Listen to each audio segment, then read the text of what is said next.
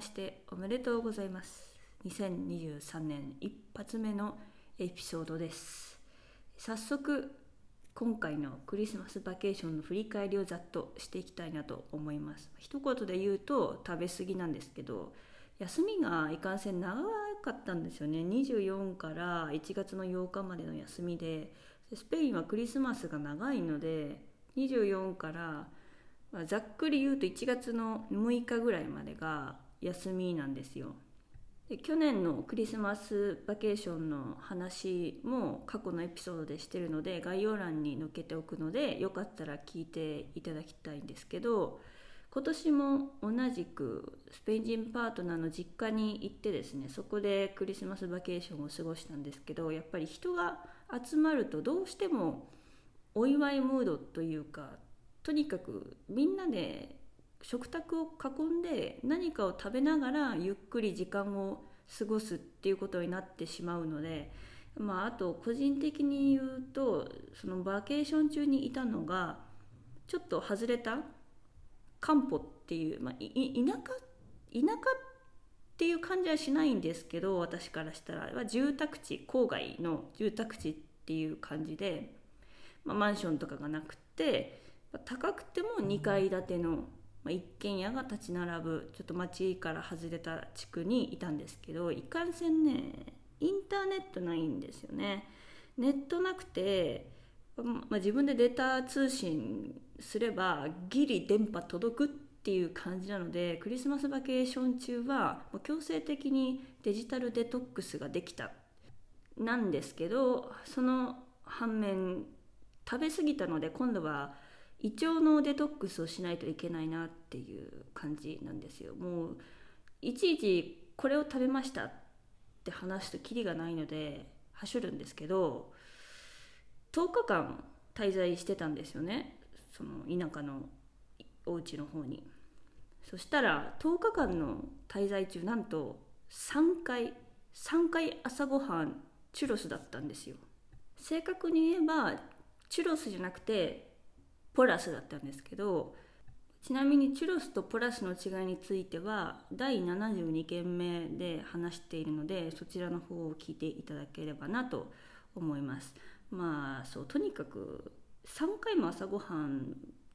ポラスっていうそのすごい太めの油をめちゃめちゃベタベタに吸い込んだチュロスを朝ごはんに食べるとまあまず朝からお腹いっぱいになるじゃないですか。でお昼がどうしてもこ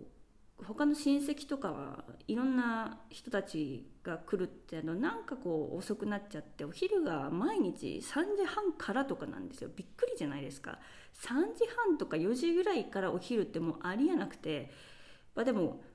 チュロス朝からまプラスとかそういうすっごい重たいものを食べてるおかげで4時ぐらいまで何も食べなくてもお腹は持つんですよね。ありがたいことに。皮肉かって思うんですけど。でそこからたんまりお昼を食べてで夜も遅いんですよね。9時半とか10時ぐらいからダラダラと食べ始めてっていうのをバケーション中ずっとやっていてで食べ過ぎなんですよね。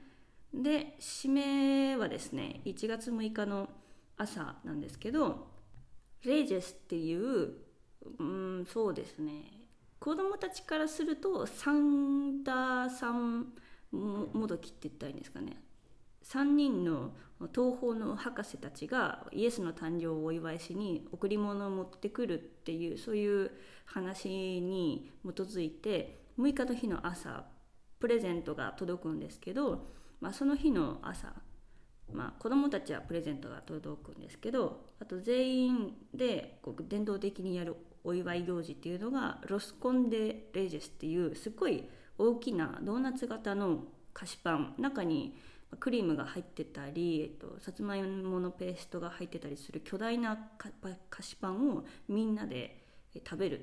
ていうそういう行事をするんですよね。またこれが 甘いからすっごい高カロリーなんですけどまあもうすぐクリスマスバケーションも終わるし最後の締めとして食べるかっていう気持ちで、えー、今年も食べたんですけど今年はさつまいものベーストで去年と一緒なんですけど値段がですね原料高騰なのか分かんないんですけど1ユーロ高くなってて14ユーロで買いました。ロスコンはですね、まあ、ただ食べるだけじゃなくて大きいドーナツ型の菓子パンなんですけど中に外れと当たりが入っていてでみんなで大勢で食べると誰が、えー、外れを引くか当たりを引くか分かんないんで、まあ、みんなで切り分けてどこの部分食べたいかみたいな取り合って食べて当たったら「あ私外れた私何も当たんなかった」とかそういう感じでみんなでワイワイ楽しく食べれるようになって今年はそら豆そら豆が外れなんですけど、えー、無事そら豆を引いてしまいましてそのロスコンっていう菓子パンの代金を払う羽目になりました。ガーンっていう感じなんですけどそうですね。はい。というわけですごいざっくりなんですけどとにかく食べ過ぎなクリスマスバケーションを過ごしましてでせめてもの罪滅ぼしっていうことでまあまあな距離をランニングしてました2日に一遍くらい10キロくらい結構、まあ、ガチめって言ったらあれですけどまあまあ一生懸命 ランニングして脂肪を燃焼しなきゃっていうそういう思いに、えー、駆られて頑張ってランニングをしました。はい、というわけでそろそろもうバケーションも終わるので胃のデトックスをしつつこれまで通りの従来の生活に戻っていきたいなと思っています。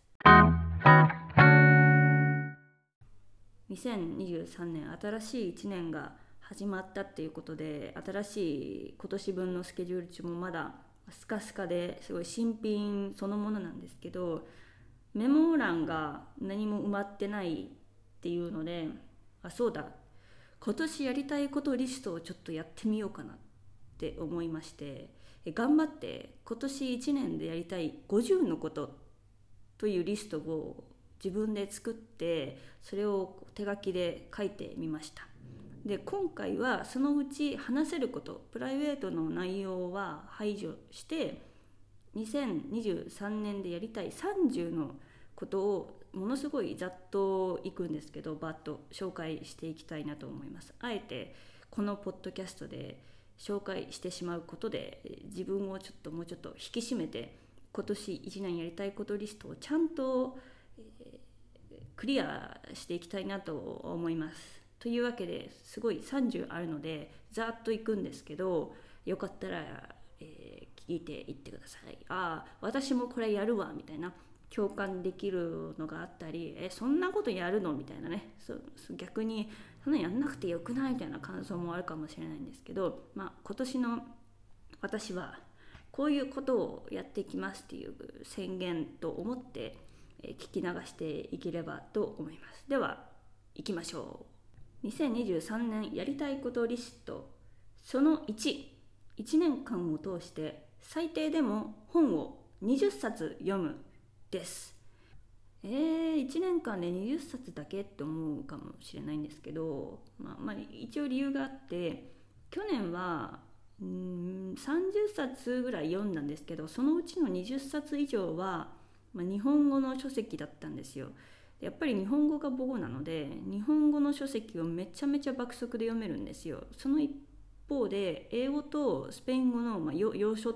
て言ったらいいんですかねそれは自分的にはめちゃめちゃ時間かかるんで早く読みたい気持ちはあってもちゃんと読まないと意味が入ってこないので、まあ、日本の書籍を仮に読まないとしてもスペイン語もしくは英語の本を年間を通してちゃんと20冊読めたらいいかなって思ってますね。だいたい3週間に1冊ジャンルは問わないんですけど、まあ、20冊ぐらい最低でも読めたらいいんじゃないかなって思います。はいその2仕事で海外に行くです、まあ、今スペインが自分にとってはホームタウンなので仕事関係でスペイン以外の国に行けるように頑張っていけたらなって思っています、まあ、すごいざっくりとした目標なんですけど海外に海外というかスペイン以外の国に仕事関係で行きたいなと思っています。その3持っている服を減らして服は買わずに自分で作るです。全然私ファッションに興味ないんですけどなんだかんだ押し入れに着ない服とかたくさん溜まっていってミニマリストになりたいっていうそういうわけではないんですけど、まあ、できるだけ少ない洋服の、量で生活できたらいいんじゃないかっていうそういう理想像があってでかつですね今年プレゼントでミシンもらったんですよ。家庭用ミシン。なのでミシン裁縫とか小さい頃からかなり好きなので今年は洋服作りに挑戦しようかなと思っていて新しく買ったりはしないけどその分、まあ、着たい服がこうなんかアイデアとか生まれた場合には、まあ、自分の何も知識知らない状態ではあるんですけど家庭用ミシンを駆使して何か洋服を作れたらなって思ってます。まあ、簡単な T シャツとかから始めるとは思うんですけど自分で服を作って着ない服はちょっと売るなりドネーションするなりちょっと物を減らそうかなと思いますはいその4ロンドンに行きたいですずっと昔からロンドンに行きたいと思いつつスペインからそんなに実質遠くないにもかかわらずまだいいやまだいいやってあらこら言ってるうちにブレグジットとかあとコロナがやってきてでこのままだと本当に行かなくなりそうなので今年こそは行きたいなと思ってリストに入れました、はい、その後年間通して400キロランニングするです。ランニングは、まあ、去年も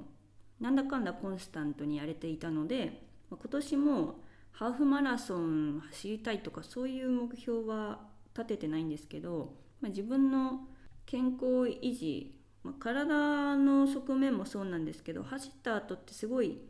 なんかこう気分が良くなるので、まあ、コンスタントに1年を通して走り続けたいっていうのがあってで年間400キロは1週間に8キロ。それが1年間で52週だとすると416キロ走れる計算なので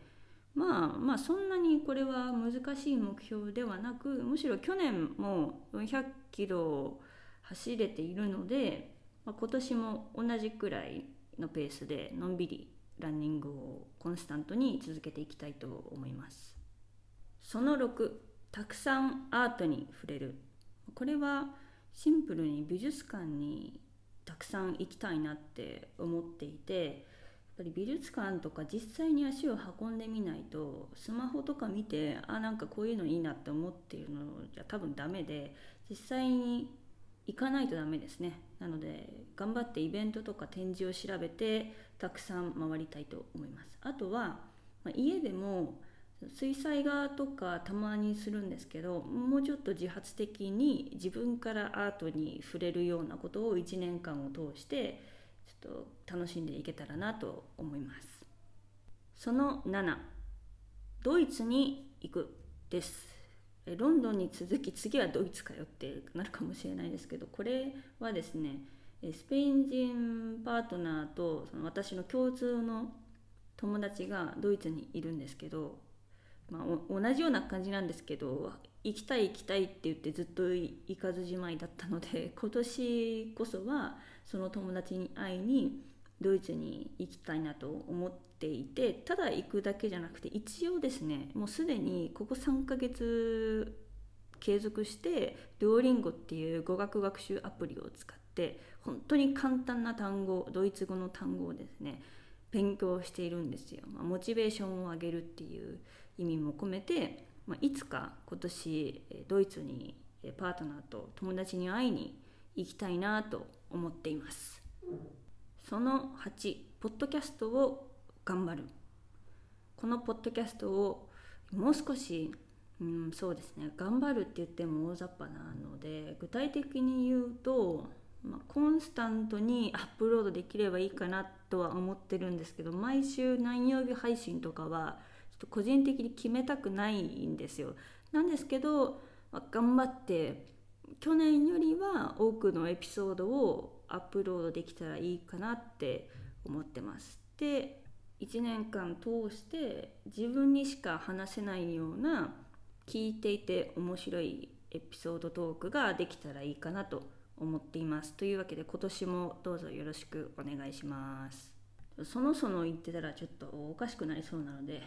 9つ目いきます、はい、9つ目はですねハイキングを最低でも10回はするです。ハイキングコースが今住んでいる地区のその県県の中だとハイキングコースがたくさんあるのでハイキングってすごくこう楽しいので外出街中をこうショッピングするとかもいいんですけど自然に触れるっていうのもあってハイキングにもっと積極的に行けたらなと思ってます。で長めのハイキングですね。お昼ご飯を持参して途中食べて戻ってくるっていうようなハイキングを、まあ、10回ぐらいできたらいいかなって思ってます。10個目。人に振る舞えるような美味しい料理を習得するです。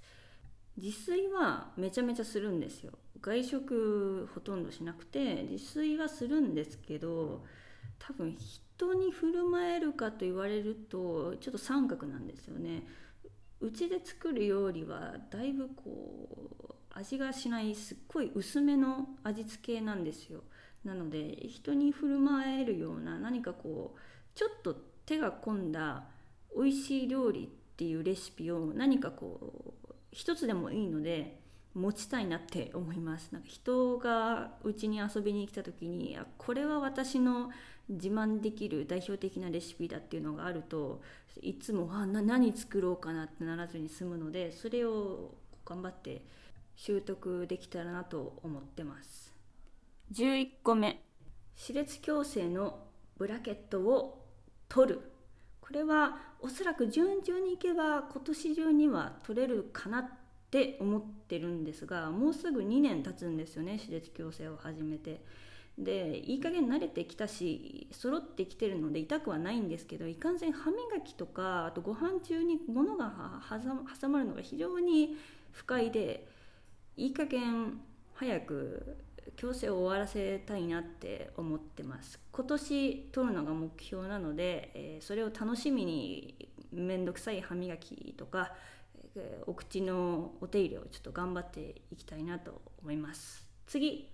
12個目。スペイン語をブラッシュアップするです。なんだかんだ長く住んでいると喋れているつもりになって簡単な文法とか例えば漢詩とかあと女性系男性系とか間違っちゃうんですよね。で間違って正しいのは何だっって思い返した時にすごい不安になってで慣れってやっぱり怖いのでもう一度ざっとでいいので文法とか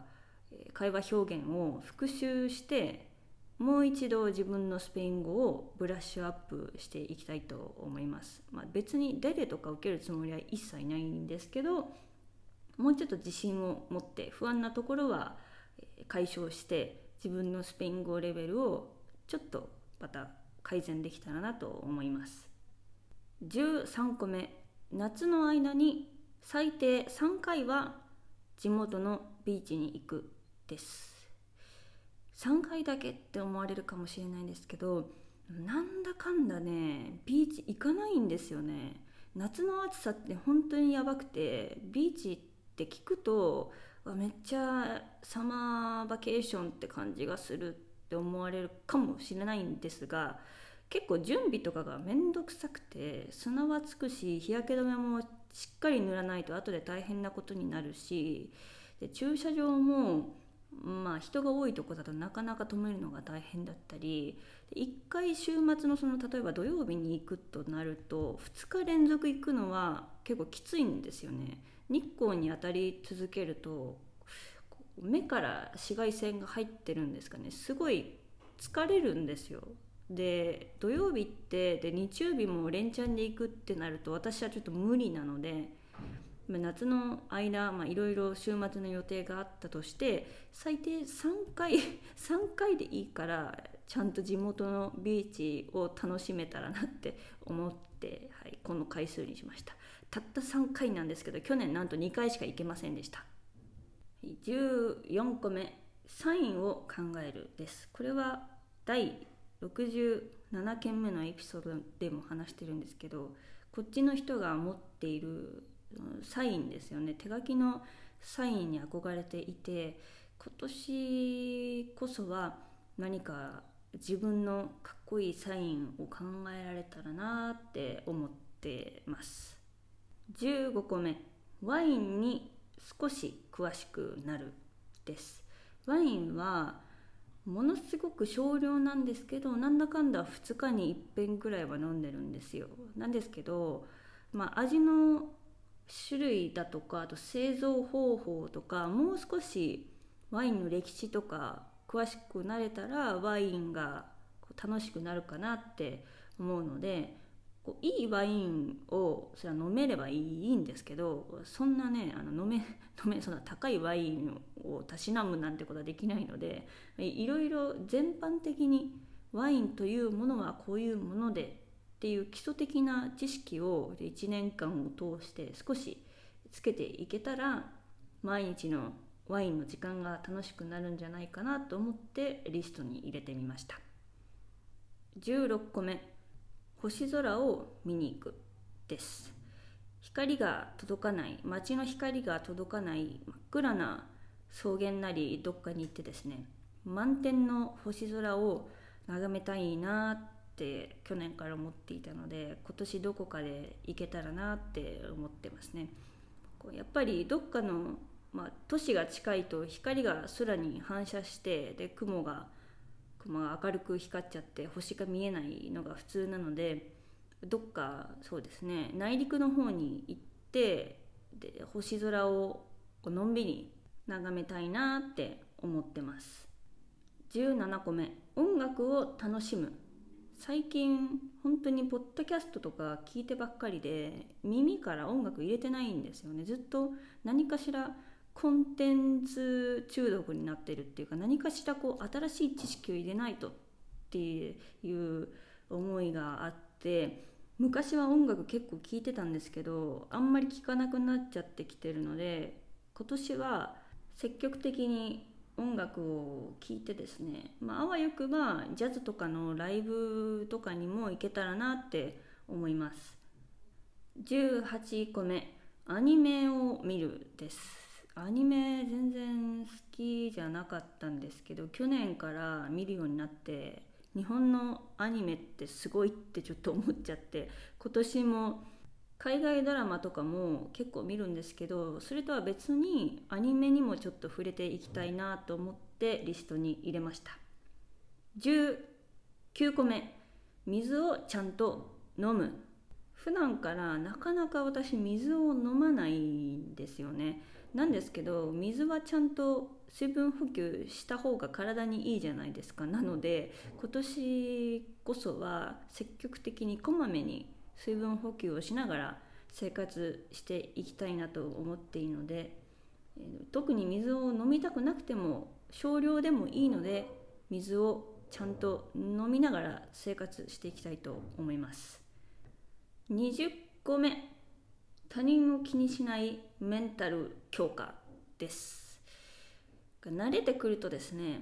まただんだん日本人らしくなってくるというか日本にいた頃の自分は結構人のことを気にするというか人の意見がまず第一に来て自分の意見は常に後回しみたいな人からこういうふうに思われたくないから人からこういうふうに思われたいからこういうふうな発言をしようとかこういうことをした方がいいんじゃないかなみたいなそういう行動指標になっていたので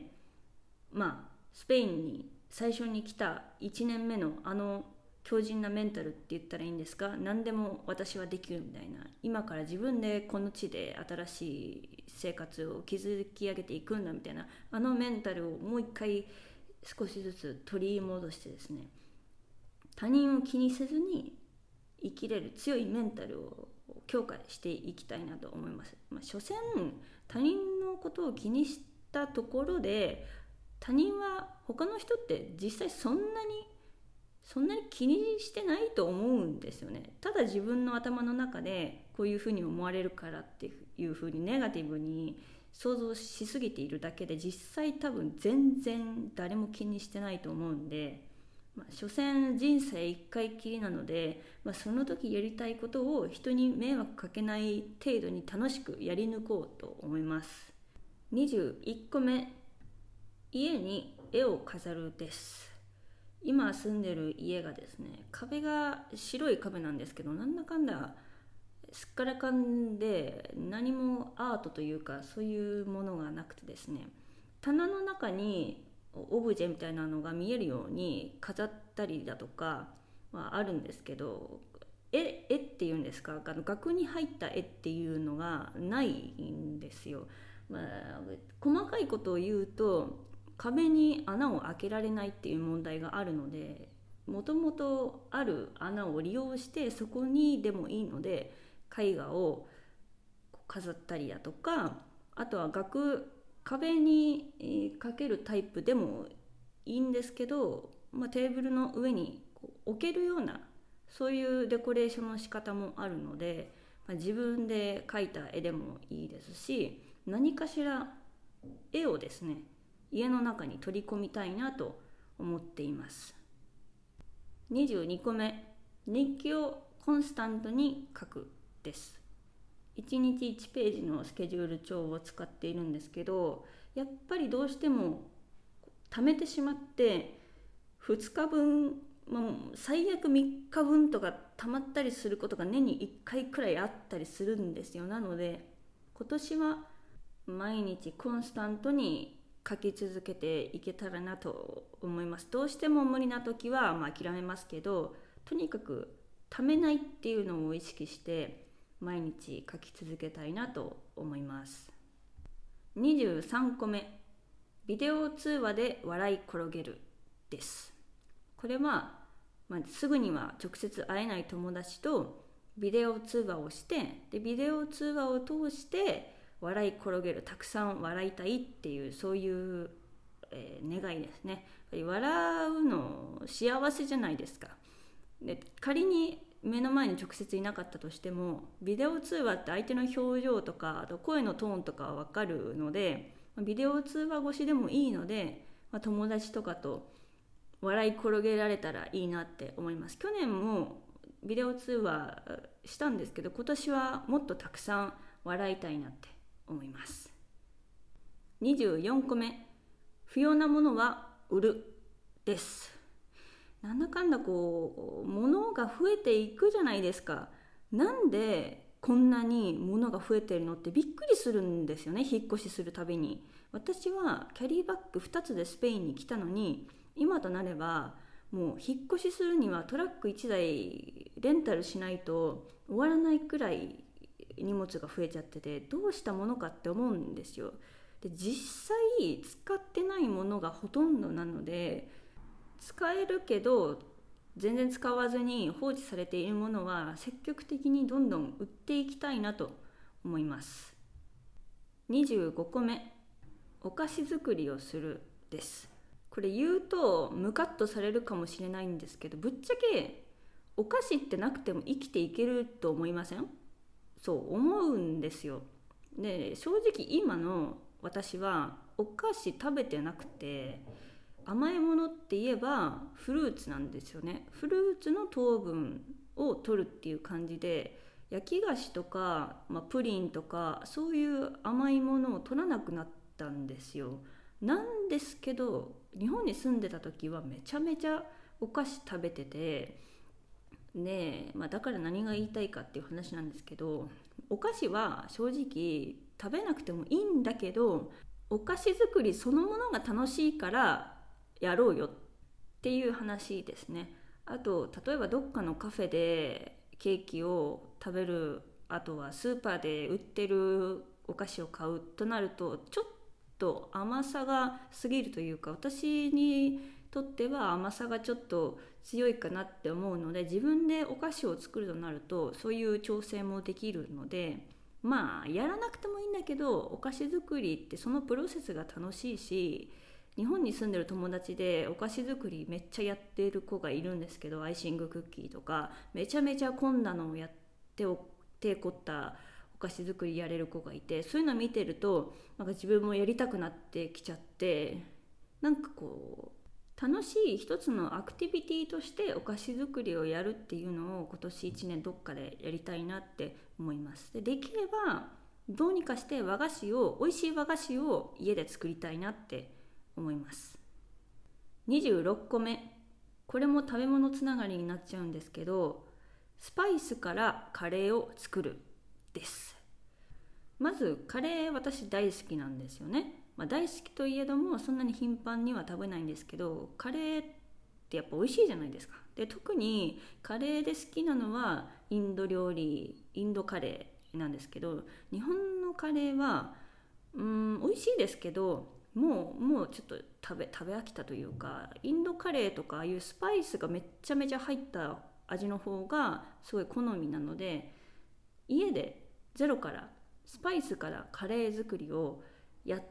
てみたいなって思います。で過去にほうれん草カレーって言ったらいいんですかね。ほうれん草の緑ルーのカレー作りはやったことあるんですけど何かが足りないんですよね。レシピ通りにやってもなんかこう何かが欠けてる感じがあってでほうれん草カレーでもいいんですけど何かしらのスパイスから作る美味しいカレーっていうのを習得してどこかで完成形に出会えたらなって思います。この1年を通して。なのでちょこちょこカレー作りをやっていけたらなって思います。27個目。日本。スペイン文化の両方のいいところを取り組みながら生活するです。これは意識の問題になってくると思うんですけど、まあ、慣れてくるとですねあスペインはなこういうとこがダメなんだよなとか結構ネガティブなことばっかりが目に入ってきちゃってでスペインのこういうところがいいじゃないかとか住み始めた時のあの新鮮な気持ち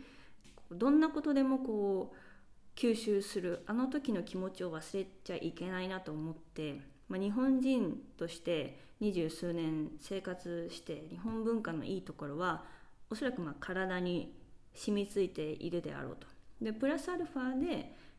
まあ、スペイン生活そんなに長くはないけどもスペイン文化のいいところっていうのも両方ですねスペインと日本のいいところを